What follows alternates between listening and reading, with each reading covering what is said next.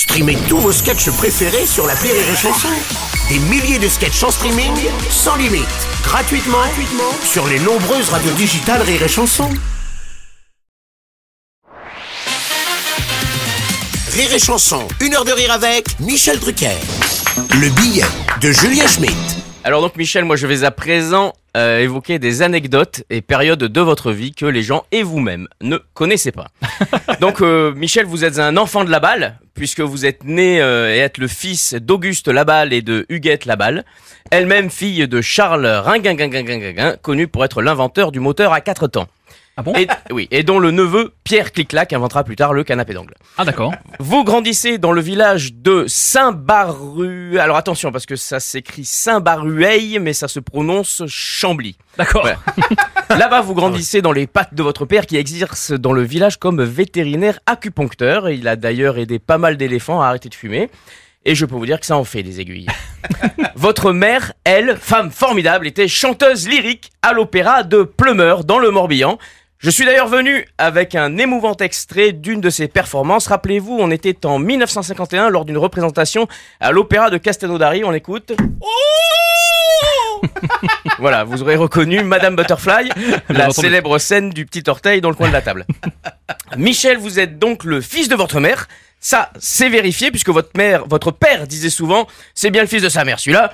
Et l'occasion pour moi donc de démontrer que du billet d'humour au journalisme d'investigation, il n'y a qu'un pas, demandez à Élise Lucet.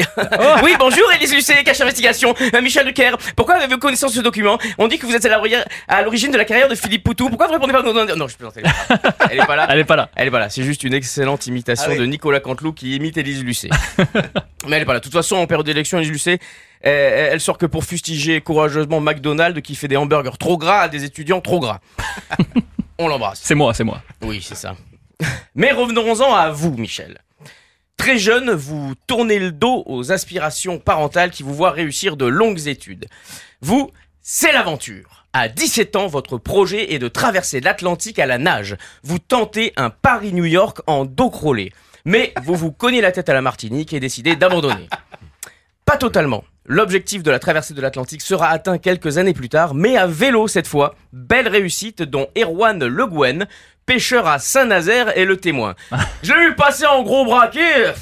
Au moins du 51-15 impressionnant. C'est que ça grimpe au large des îles Fairway. Une fois à New York, vous ambitionniez de percer dans la voyance. On vous avait soufflé avant votre départ qu'il s'agissait d'un marché émergent et que là-bas, personne ne lit l'avenir dans le mar de café. Et il y avait un coup à faire, mais vous aviez mieux à faire sans regret. Depuis, l'activité a été tuée par l'avènement des capsules Nespresso. mieux à faire, oui. Partir en retraite littéraire dans les montagnes enneigées du Tibet. Là-bas, vous écrirez trois romans. Le premier, intitulé Merde, j'ai oublié mes moon boots, au style très romantique. Un deuxième, Tu peux y aller pieds nus, ça craint pas, plus léger. Et le troisième, titré À mon avis, faut amputer. Cinq ans plus tard, c'est le retour en France. Avec pour nouvel objectif la télévision.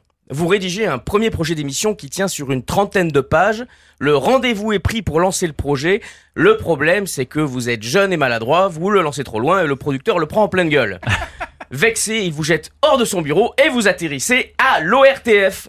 Là-bas, énergique et ambitieux, vous briguez un poste de rédacteur en chef au service politique et intégrez finalement l'équipe de Sport Dimanche en étant sur l'organigramme juste au-dessus de la photocopieuse.